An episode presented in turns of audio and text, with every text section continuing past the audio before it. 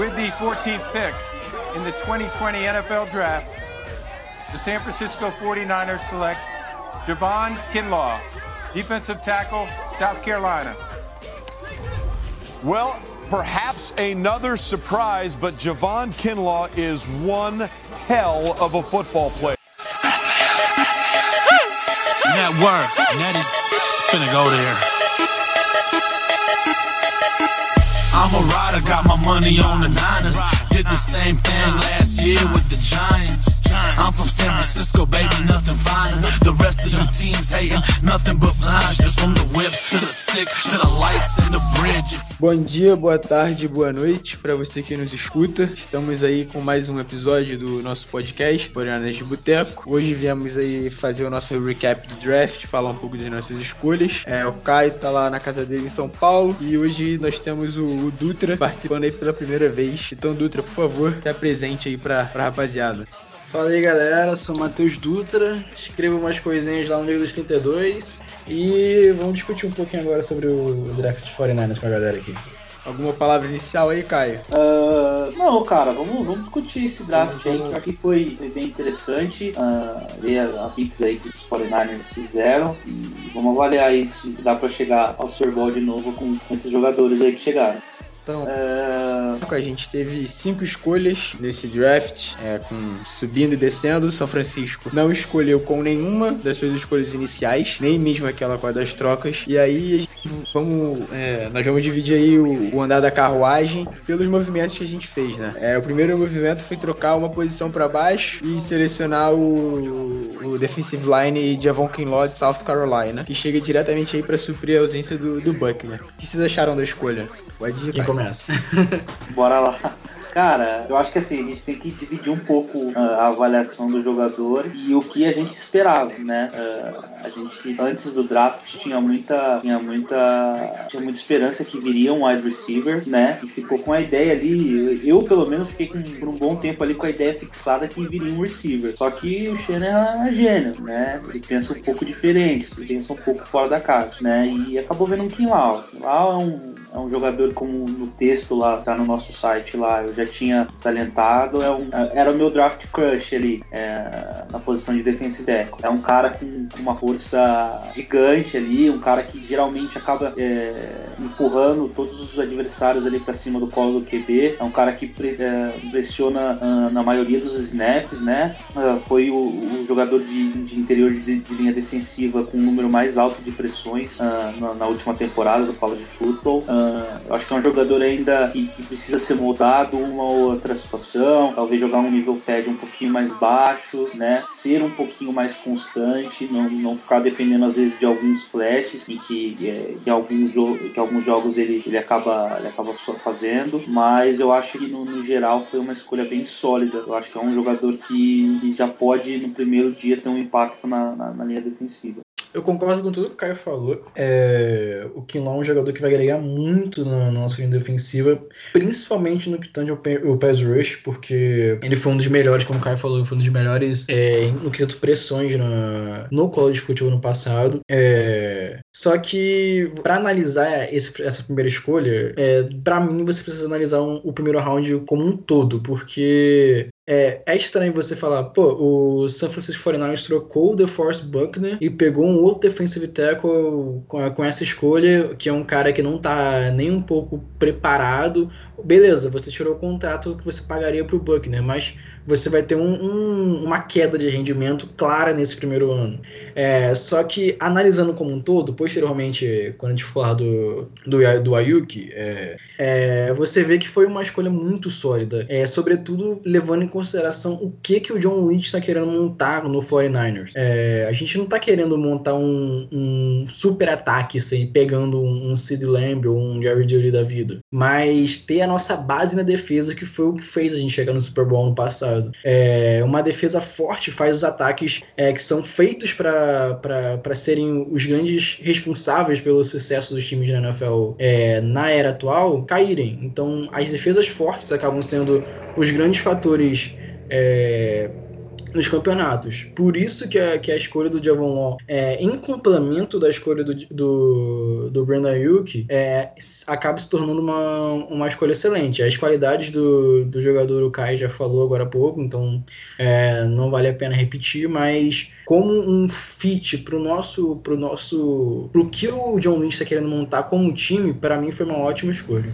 É, e aí eu não sei se, se todo mundo sabe da história do jogador, mas Devon Kinlaw, ele veio junto com a mãe, ou a mãe dele veio e ele nasceu posteriormente nos Estados Unidos, eu não, não me lembro ao certo, de Trindade e Tobago, morou diversos anos em porões de casas, assim, e apartamentos nos Estados Unidos, sem luz, sem água quente. Então ele passou, assim, pela, por uma infância e, e até meio da adolescência muito, muito duro. Então isso é parte do que o Caio fala, que ele ainda é um pouco cru do que ele é, porque ele só começa a jogar futebol americano de fato aos 15, 16 anos, quando ele é recrutado pro high school por um treinador que vê naquele, naquele ser humano, naquela pessoa, alguém que precisava de um, de um cuidado maior. E a intenção do próprio jogador não era nem chegar à NFL ou, ou, fazer fama, era ter mesmo um prato de comida para comer uma cama para dormir. Tanto que tem a passagem que ele mesmo comenta que o, o treinador de South Carolina foi encontrar com ele para poder recrutá-lo para jogar o college e ele não podia jogar o college porque ele não tinha notas para ser recrutado para South Carolina. Ele era um, era um jogador de linha ofensiva. E aí ele pediu para ele fazer a stance e os movimentos. Ele percebeu que ele fazia muito bem, que ele poderia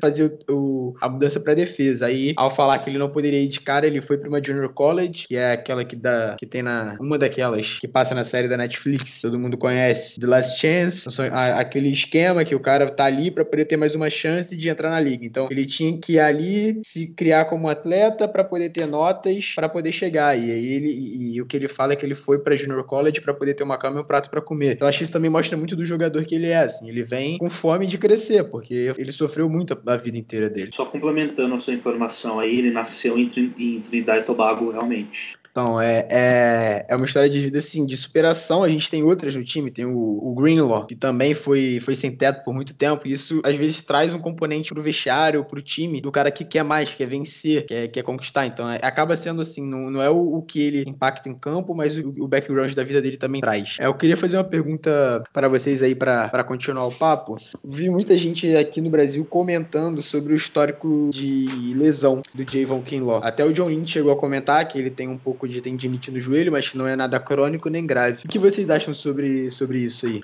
Cara, eu acho que sinceramente não vai, acredito que não vai impactar isso no, no, no dia a dia dele, né? É claro que quando, quando a gente escuta tendinite, uh, a gente dá uma assustada, até porque na última temporada a gente sofreu aí com, com o D Ford, com esse problema, né? Que era algo parecido, né? Mas eu acredito, uh, pelo que o Kinlaw já falou, pós-draft, ele estava 100%, foi uma questão ali na mais mais na semana do, do Senior Ball, onde ele sentiu essa lesão, né? Mas era até foi até uma lesão que não precisou de, de nenhuma de nenhuma cirurgia, foi tratada já. Então eu acredito que não seja esse fator preocupante aí para o começo da temporada. Só complementando o que o Caio, Caio falou, é, eu não tenho a menor dúvida que caso essa lesão no joelho fosse um, um fator extremamente determinante para o desempenho do Kinlaw nesse, nesse início dele de temporada de calor ou, enfim, posteriormente de sua carreira, é, eu não tenho dúvida de que ele cairia no, no draft. Um exemplo claro que a gente tem disso é o Miles Jack em 2016. Não é uma, é uma lesão completamente diferente o que o, que o Miles Jack teve, mas ele é um talento para muitos top 10 ou até mesmo top 5 e, e caiu para o segundo round do draft por, por, essa expectativa que assim digamos pra,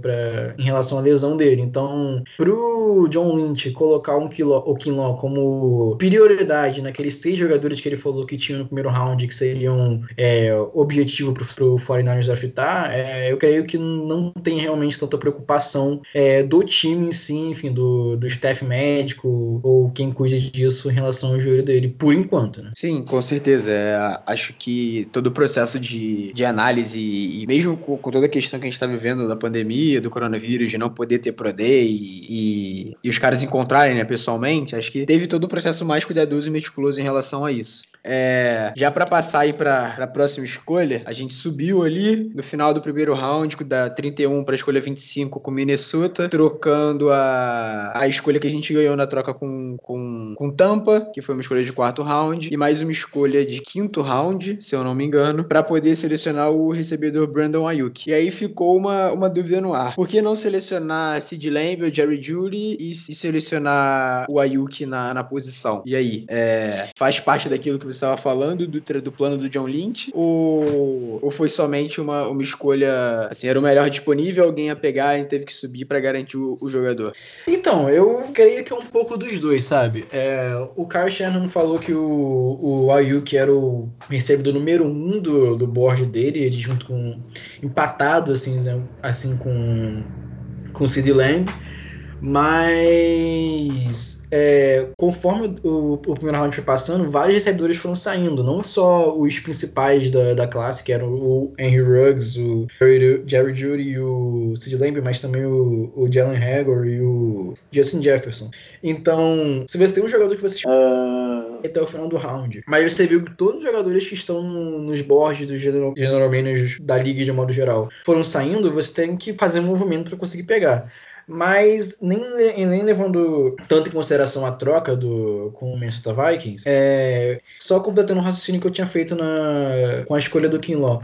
A adição do Ayuk traz um, uma outra dimensão para o nosso ataque. Então você é, acaba tirando o buraco que você tinha na, na linha defensiva com a saída do The Force Buckner com o Kinlaw e você adiciona um talento de recebedor é, similar ao que você teria pegando o recebedor na escolha 14. Então isso fez a, a, a escolha do Kinlaw ficar boa, é, melhor ainda. Que ele foi uma escolha boa, mas ficou melhor ainda porque você não, não teve uma carência de wide receiver. É, e, enfim, o Kai Shannon falou que era o número um do, do board dele. A gente vê que o Ayuki é, tem a explosão que o, que o Kai Shannon busca. É um jogador muito bom, com jardas por recepção, é, correndo rotas, é muito bom também.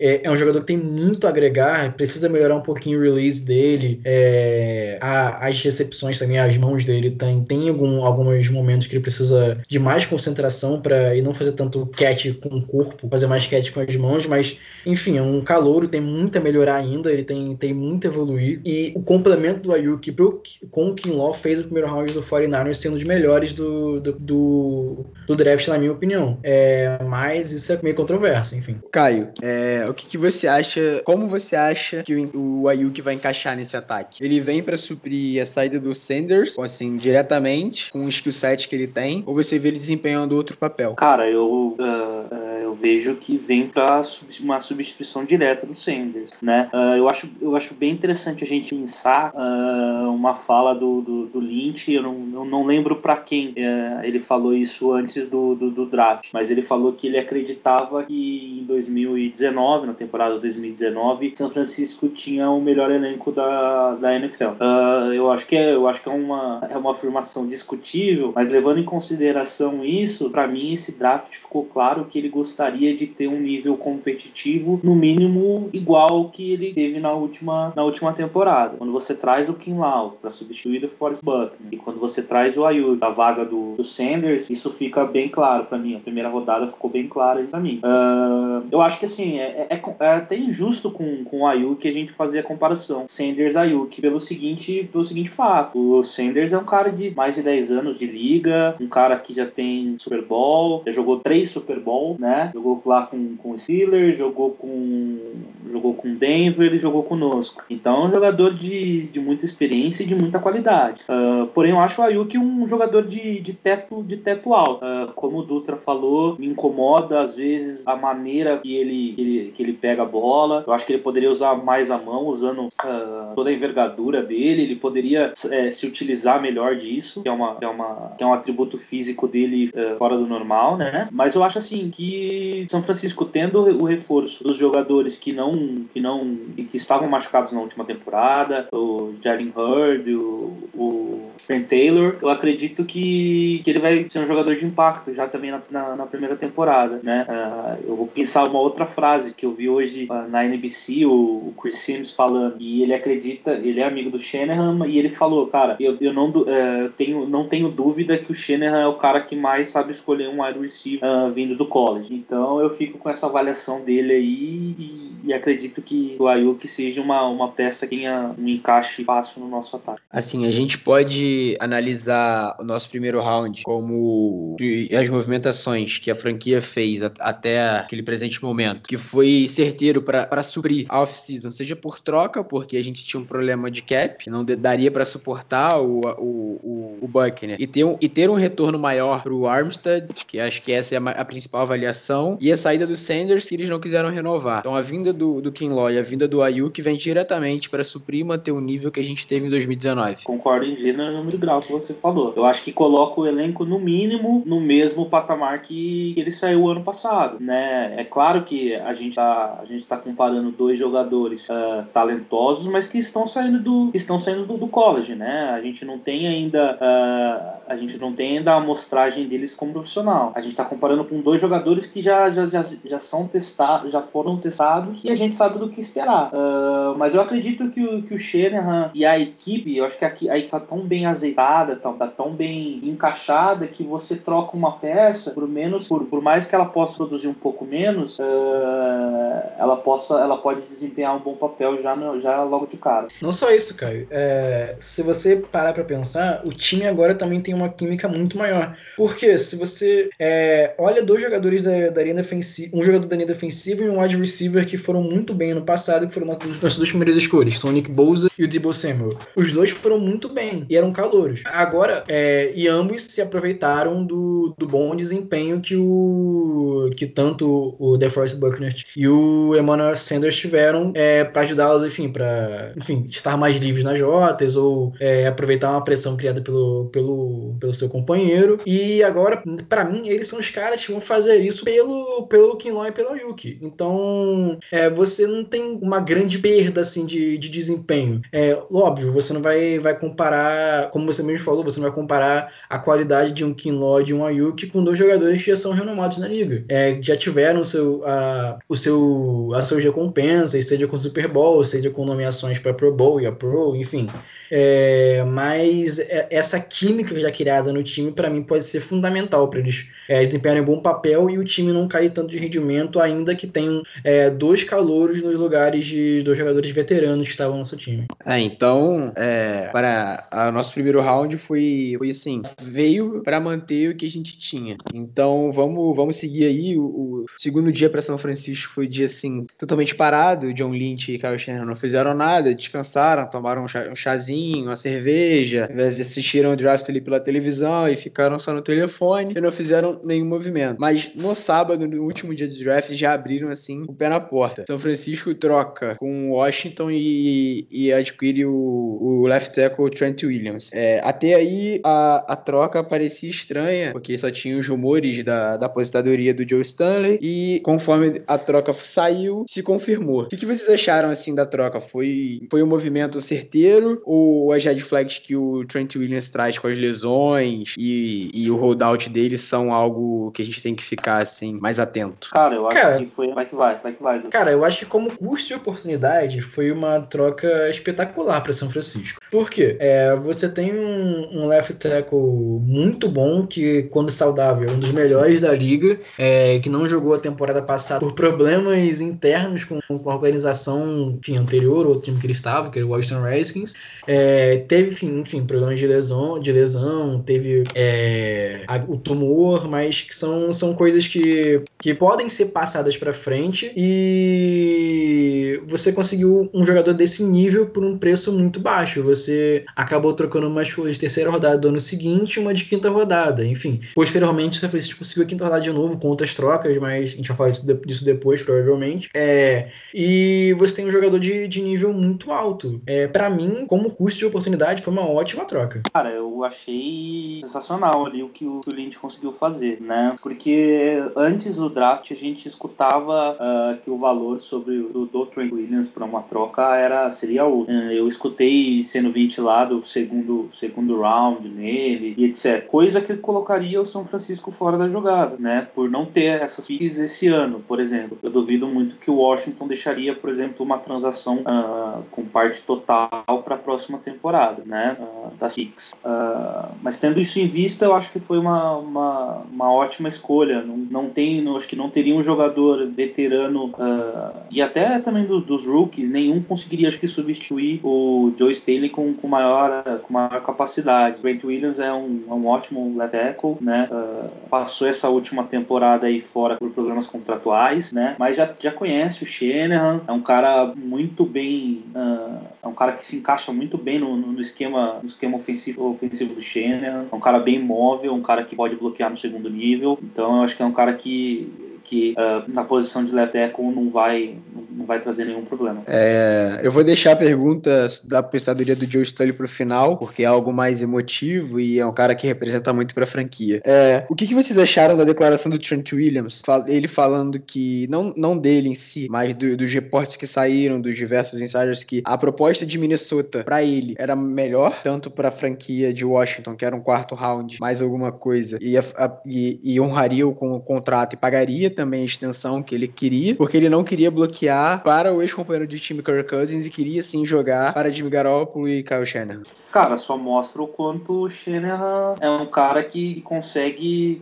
consegue atrair para a franquia. Uh, eu acho que eu, pô, fico muito feliz porque eu acho que é um jogador que tem, que tem, tem um encaixe, como eu falei na, última, na minha última fala, muito fácil pra gente, né? Uh, o Shanahan era o coordenador ofensivo e o pai dele era o treinador principal quando o Trent Williams foi, foi foi, tratado, né? Então acredito que tem um, um, ótimo relacionamento ali. Então acho que é, é isso que o traz para São Francisco. E espero também que, que não demore muito a sair um novo contrato para ele, né? Já que no ano que vem ele também vai ser free agent, free agent né? Vamos ver como o Parag, John Lynch ali vão, vão conseguir manipular isso aí. Cara, além disso, é... uma coisa para levar em consideração, além da, do bom relacionamento do, do Trent Williams com o Kyle Shanahan, é a mentalidade criada no time. É... Porque assim, você tem um time que acabou de chegar no Super Bowl, é... que enfim, perdeu por 11 minutos horríveis no, no, último quarto, mas não vou aumentar nesse assunto porque é um assunto triste, mas, mas que tem tudo para voltar no ano seguinte, é, com um treinador que você já conhece, que estava lá no seu time quando você foi draftado, e você sabe que ele é muito bom, o time dele é muito bom. É, é tudo.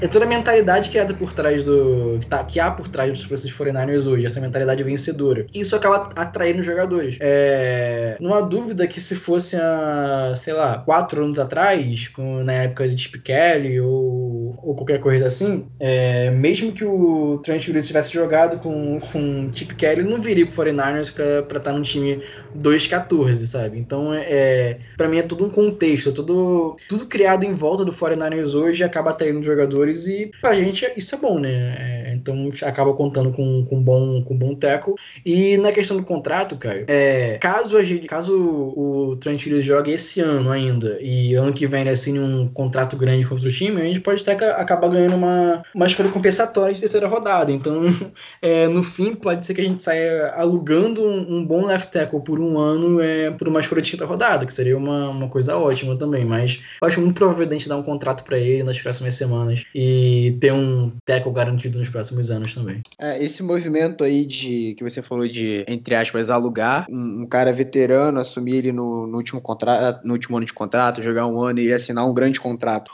contra a equipe é uma coisa que por muitos e muitos anos o Bill Belichick fez nos Patriots, que você pega o cara, faz ele jogar, faz você vencer e depois você recebe o mesmo, basicamente o mesmo valor em compensatória em retorno dele. Então é, é algo bem pensado e foi, foi bem estruturado.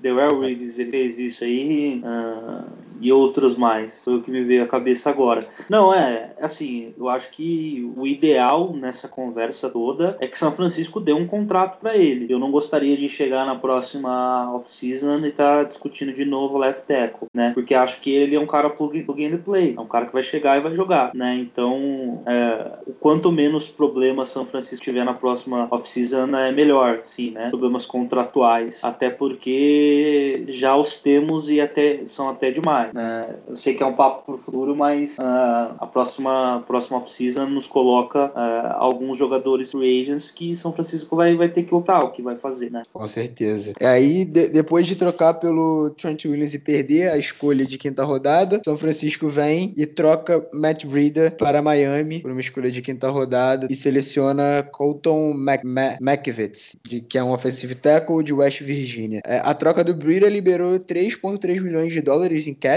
e ele, porque ele tinha assinado uma tag de tender, que ele poderia ser, se algum time desse o, o, o valor, São Francisco receberia em retorno uma segunda rodada, que não foi o que aconteceu, porque normalmente não é o que acontece. E São Francisco conseguiu um bom valor por um cara que foi escolhido na quinta rodada, foi é, poucas vezes, assim, titular, starter do, do, do time, e que vinha sofrendo com alguns problemas já da última temporada, teve lesão, depois da lesão teve alguns problemas de fumble, e conseguiu um bom, um bom valor em troca dele. Como vocês avaliam a troca? Cara, eu acho sensacional.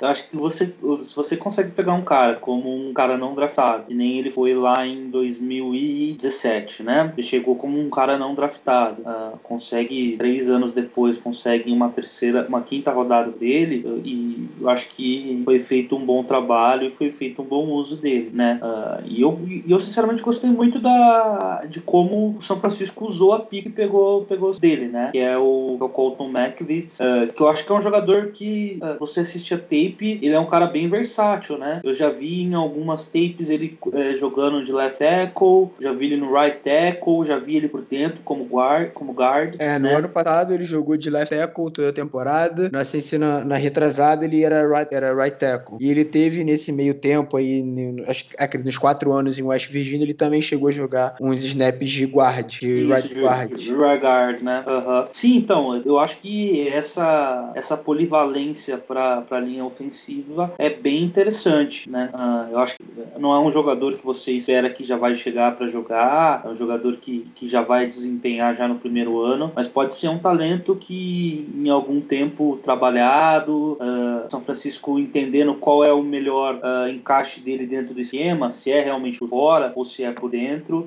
mas eu acho que eu acho a, a, o que foi feito, a troca perfeita, né? Eu acho que o Breeder já não teria muito espaço aqui com, conosco e, e, pegou e pegou um jogador que eu acho que vai ter que vai ser vai ser bem bem útil para a gente. Eu concordo inteiramente com o Caio. Para mim, foi o melhor movimento do 49 nesse draft, é, levando em consideração tudo que aconteceu, a troca e a escolha. É, o Brida é um running back bom que a gente conseguiu é, como undrafted, ou seja, é, é, um talento muito bom sem gastar nada para isso. E conseguiu uma quinta rodada já é um valor ótimo. Ainda mais levando em consideração que ele teria pouquíssimo espaço esse ano. Porque você tem um Raheem Mostert que tocou, tomou conta do backfield no final da, da temporada passada e nos playoffs.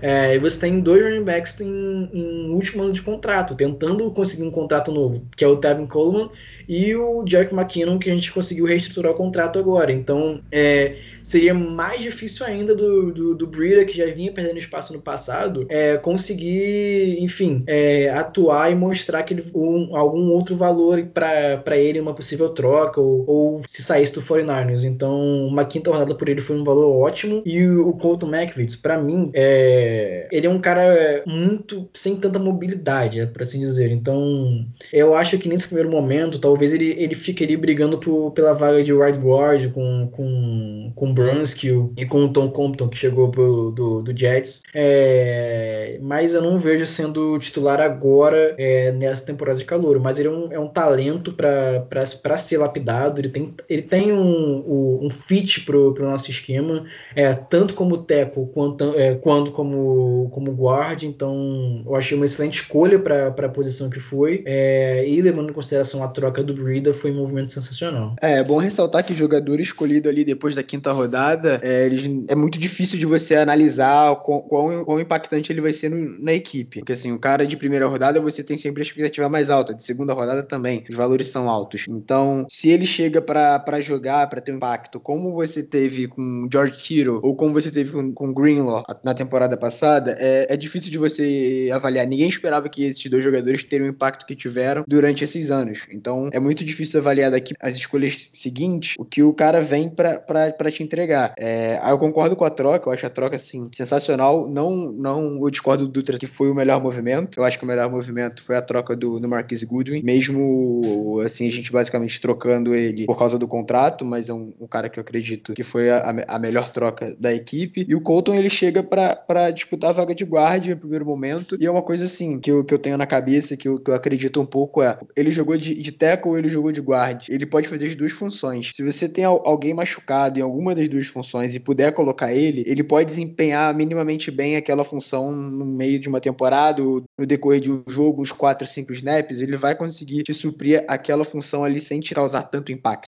Foi basicamente isso que o Brunskill fez ano passado, né? Ele atuou onde precisava e fez um bom papel é, na medida do possível. E ele chega para ser mais um, de, um desses, entre aspas, coringas do, do 49ers, né?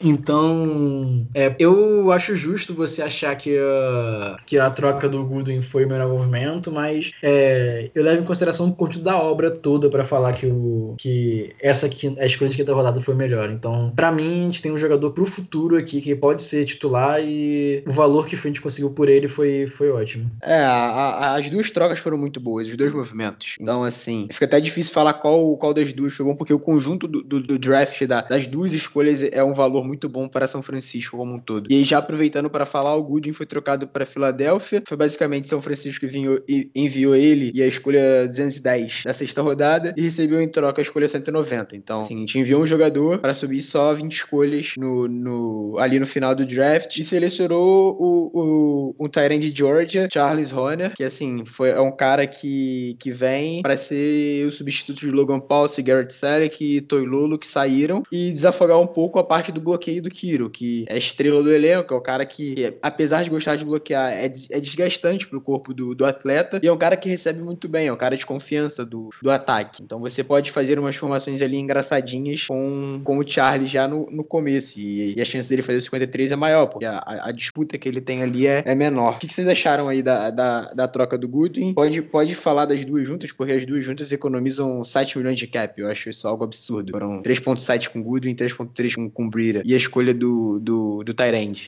Cara, eu também... É, outra, outra situação que eu também me, me agradou bastante. Eu acho que o, o Charlie Warner era ele era subutilizado em Georgia, né? Se você procurar os números dele, não vão encher, uh, não vão encher os seus olhos, mas é um jogador que, uh, que o, em que o Shanahan pode, pode utilizar muito bem, porque assim, não quero fazer essa comparação, mas já fazendo, uh, o Kiro também era esse jogador em, em Iowa, né? Um, é, um jogador, para falar. Só para complementar aí, ele teve 34 recepções e 377 jardas recebendo em Georgia. Em toda a carreira, né? Então, você, a gente vê um número muito baixo, né? Mas é um jogador que estava sempre envolvido ali em bloqueios, é um cara que bloqueia muito bem, que tem muita tem muito entusiasmo para fazer, tem muita vontade ali para fazer os bloqueios, coisa que coisa que é essencial para a posição. E quando foi uh, pedido para sair para receber, mostrou mostrou que, que, que, é decente fazendo fazendo esse papel. Então acredito que o Shanahan possa trabalhar isso e seja mais um, um achado nosso aí de, de fim de draft. É, Duda, para você. Ah, desculpa. Pra você, Caio Shanahan disse que se fosse para escolher um bloqueador, ele tinha selecionado um, um linha ofensiva. Então, que a gente, pra gente esperar o, o, o Charlie Horner envolvido no jogo aéreo. Concorda, discorda? Não, concordo plenamente. É, se você levar em consideração o George Kittle em 2017, escolhido na quinta rodada, é, sendo um jogador que todo, todos os scouts falavam que era só um bloqueador, vindo de Iowa com poucas recepções, 48 recepções. É, em toda a carreira no college, então. É, e você via que o Kyle Shannon falava que, cara, nós temos um recebedor ali, cara, você não é um bloqueador. E ele mostrou isso em campo no ano seguinte, é, em 2018, uma das melhores temporadas na história de um Tyrande, batendo recorde de jardas é, recebidas. É, então isso tudo faz, faz crer que o Kyle Shannon pode ter visto algo a mais no, no Warner também. É, não só um, um, cara que, que só bloqueava, que teve 34 recepções na carreira, mas que ele também tem um talento para receber passes. É, muito embora assistindo que a cena tape dele, você vê que ele não é um cara que tem a mesma. Eu não sei a palavra certa para isso, mas a mesma manevolência que o, que o, o George Kittle tinha. Ele é um cara mais durão, ele não, é, as rotas dele são, são menos fluidas também. É, mas se o, se o homem viu lá que ele tem talento para isso, que ele não vai ser só um, um bloqueador, é, no gesto aguardar para ver, porque precedente ele já tem. Então é só ver se o, se o Warner vai mostrar em campo que pode ser um recebedor também. É, deixa eu dar um pitaquinho só, deixa eu dar um pitaquinho aí na situação do Marquis Goodwin. Uh, cara, era, era a troca que eu mais esperava já há algum tempo, uh, porque foi um jogador assim que enquanto teve saudável, enquanto enquanto, uh, enquanto teve saudável, principalmente, né? Acho que era o, era o principal problema dele. É claro que ele teve alguns problemas familiares familiares, etc., uh, ele produziu bem. Porém, eu acredito que outros wide receivers uh, ultrapassaram ele na, uh, no, no, time já, né? Então, ah, eu acho que foi um, foi um bom negócio para todos os lados. Ele vai para um lugar onde ele vai, vai provavelmente vai ter mais espaço também. Então, eu acho que, que é bom para todo mundo. Acabou abrindo um espaço aí no salary cap, que eu acredito que deva sair aí do, o contrato do Hero ou alguma coisa aí com o Frank Williams. então, eu acho que que assim, é uma, é uma troca em que todo mundo saiu ganhando. É. E continuando aí no assunto do, do Horner, você você mandou hoje lá, você me mandou hoje lá pra gente no, no nosso grupo, o Fiusa sempre gosta de comentar, hoje ele não pôde estar aqui com a gente, que umas fotos de uma análise do, do fatídico dia lá do e de outros de outras jogadas importantes que aconteceram no ano e que o George Kittle alinhou no backfield como bloqueador. Você vê esse movimento, você concorda com, com o tweet da, da Aksha, do, do Aksha, um sobrenome muito complicado de se pronunciar, que uhum. você vai abrir mais o George Kittle para poder ser o seu recebedor. E aí deixar o, o Horner como esse cara alinhado como um, um fullback, ou, ou, dois, dois, dois fullbacks, né? Um Tyrant e um fullback ali, para aumentar mais ainda a proteção do, do Jimmy. É que assim, na realidade, assim, o, o, o Kittle, ele chama muita atenção pelas recepções que faz, mas igualmente também chama atenção nos bloqueios, né? Eu acho que a ideia do Shanahan é o seguinte: tudo bem, ele é, o, ele é um grande bloqueador, mas onde ele me causa, onde ele vai causar mais impacto no jogo? Bloqueando ou, ou ser uma opção de recepção de passe? Eu acredito que ele vai chamar mais atenção das defesas, sendo o cara que, que sai para recepção. Na realidade, a foto que eu enviei o Igor que ele comentou é uma foto de três situações em terceiras descidas longas e São Francisco uh, três descidas longas e, e, decisivas dentro da temporada. Eu sei que uma é no Super Bowl, né, naquela no quarto período, uma é no quarto período também contra, contra os Rams, aquela, ter, aquela fatídica terceira para 16 do, do Sanders, e tem mais uma que eu não lembro agora. Mas é são todas contra, É contra o Rams também. É, é as duas. As... as duas são as duas terceiras para 16 contra o Rams, que foi aquelas duas seguidas que ele teve, né? Sim. É do Bourne e do Sanders. Isso. Isso, exatamente. Então, então acho que assim, o que, ele, o, que, o que o Shanahan quer fazer com isso? O Kiro uh, pode causar mais estrago, é, estrago e preocupação nas defesas saindo para receber, né? Então me parece, então parece, me parece mais, mais fácil você encontrar um jogador que possa bloquear bem dentro do backfield do que encontrar um, recep, um, recebedor, um recebedor com, com a qualidade do Kiro. Então eu acho por isso que esse, por isso que essa, essa, essa escolha faz tanto sentido, né? Eu acho que o Kiro deve ter ficado feliz. E além, além disso, Caio, é, você adiciona, você pode adicionar um super back, né? Que é aquela mistura de, de Tyrande com fullback no seu ataque. É, e pro, pro Kyle que é um dos melhores é, desenhando jogadas na, na, NFL hoje, isso é um prato cheio. Você pode é, fazer várias formações diferentes agora, é, tendo um cara que bloqueia muito bem, recebe muito bem, então você tem um, um, um outro no backfield que pode receber também. É, eu não acho tanto assim que o, que o Kiro vai, vai perder o seu papel de bloqueador, porque ele é um dos melhores na liga é, bloqueando como um tight end, então eu acho pouco provável que ele pare de bloquear ou tenha tem uma queda é, brusca no, nos seus números de bloqueio, mas é, eu vejo mais o Warner vindo para completar o Kiro é, do que para ele substituir o Kiro. Não sei se dá para entender. É, não, não tô falando que o Kiro vai ficar preso nos bloqueios, nem que o Warner vai ficar preso nos bloqueios, mas ambos vão se completar por terem características similares saindo do college. Sim. Então, eu acho que só de gerar essa dúvida, igual a que a gente está falando, é sensacional, cara. Imagina você do outro lado como um defensor. E aí, esse cara, será que esse cara vai ficar pro bloquear ou ele vai sair para receber? Então é uma dúvida, é uma situação onde as defesas podem hesitar e é ali que, que provavelmente eles vão se criar. Então é uma, é uma escolha muito, muito inteligente, né? Uh, e, e, faz com o que São Francisco melhor fez na última temporada, que é você não saber pré-snap o que vai acontecer, né? É, era, era, era isso que eu, que eu ia falar, Caio. É, você vai, você, o que o Dutra falou que o Kiro não vai ter protagonismo no, nos bloqueios. Eu concordo. Porque você, você vai botar o Kiro em campo, você não sabe se ele vai bloquear ou se ele vai receber. E você bota o Horner em campo, você pode ter ali uma a mesma situação. Então você sabe, ah, agora ele vem para bloquear. Mas aí você pode ter os dois em campo. E aí? Fudeu. Exatamente, exatamente isso que eu quis dizer. Pra mim é, foi um movimento sensacional por isso. Porque pro, pro Shannon isso é perfeito. Você tem o match da confusão do, do backfield podendo confundir mais ainda de defesas, cara. É sensacional para ele.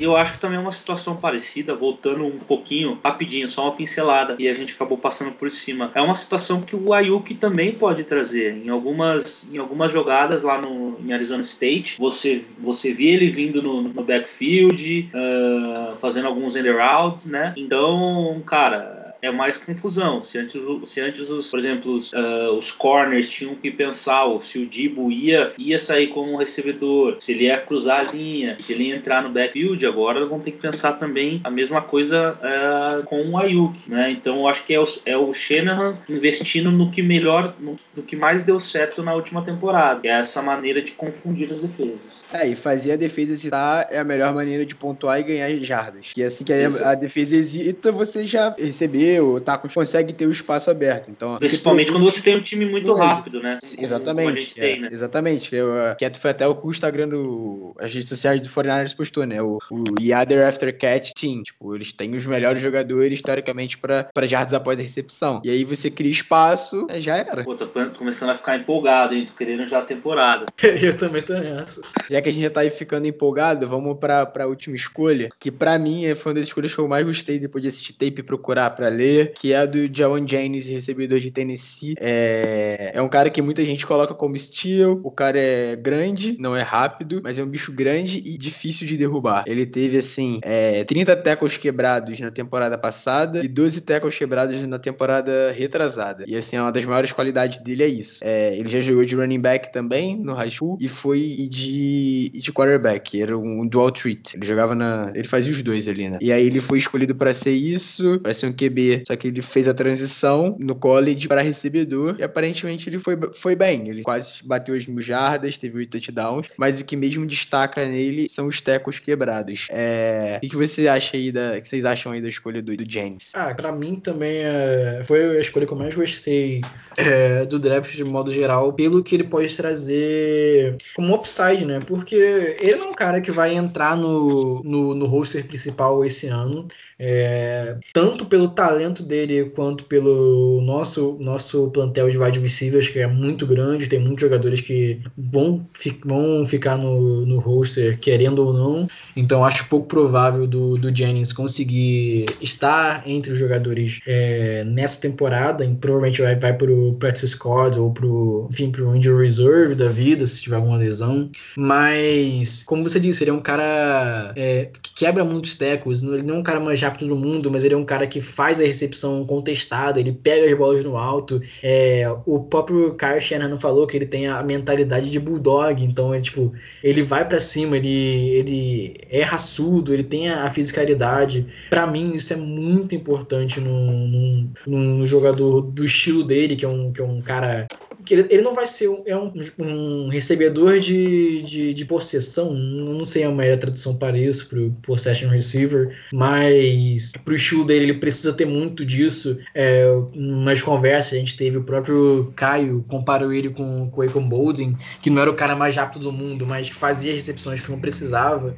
E ele pode ser esse cara, ele tem, ele tem uns traços para isso, e, e, se ele mostrar em campo, ele, ele pode sim crescer e talvez buscar a vaga no time no, no próxima temporada temporada. Ele pode fazer uma dupla muito boa com o Jalen Hurd na Red Zone. São dois caras que, que têm muito essa, essa habilidade de fazer essas recepções mais contestadas, em rotas fade. Então, eu fiquei muito feliz com a escolha dele. Os torcedores do, do Tennessee Volunteers, que é a equipe do college de futebol que ele fazia parte, é, todos comentando os posts do 49ers, falando que foi o maior steal do draft, pegar ele na, na sétima rodada. Então, é, eu fiquei bem entusiasmado. Se nos tapes dele, ele tem várias falhas no jogo dele. É um, enfim, é um recebedor de sétima rodada que talvez fosse ser não draftado. Então, claramente ele vai ter muitas falhas no jogo, mas é um cara que é, pode retribuir, pode ser sim um, um grande talento para frente no nosso time. Cara, eu sinceramente assim concordo, concordo com grande parte do que o Dutra falou. Porém, assim, eu, eu, eu tenho uma visão que o Shanahan usará ele como uma, abre aspas, cópia de segurança do Hurd. Eu acho que são jogadores em,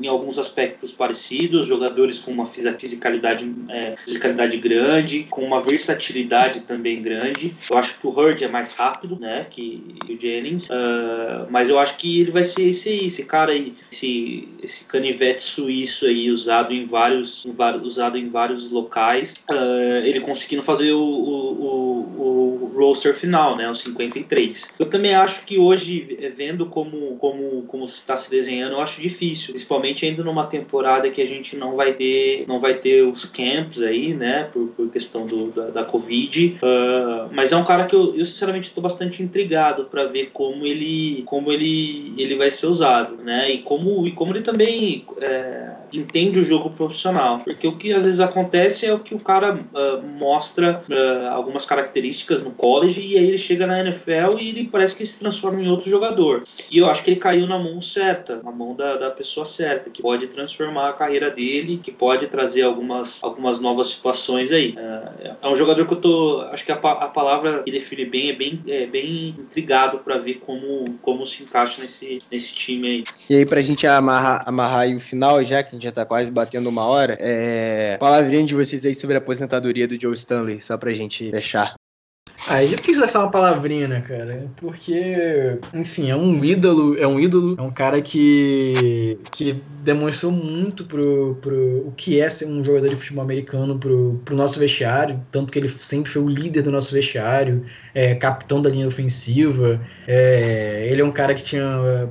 Era um cara muito bem humorado, todo mundo do vestiário gostava dele por isso. Ele tinha o, o Joe Show, quem acompanha as redes sociais do 49ers conhece, que ele ficava entrevistando e cantando com os jogadores, e fez isso em diversas épocas. É, tem vídeos tanto do, do Vernon Davis cantando com, com o Joe Staley, quanto do Mike McGlinch também cantando Disney.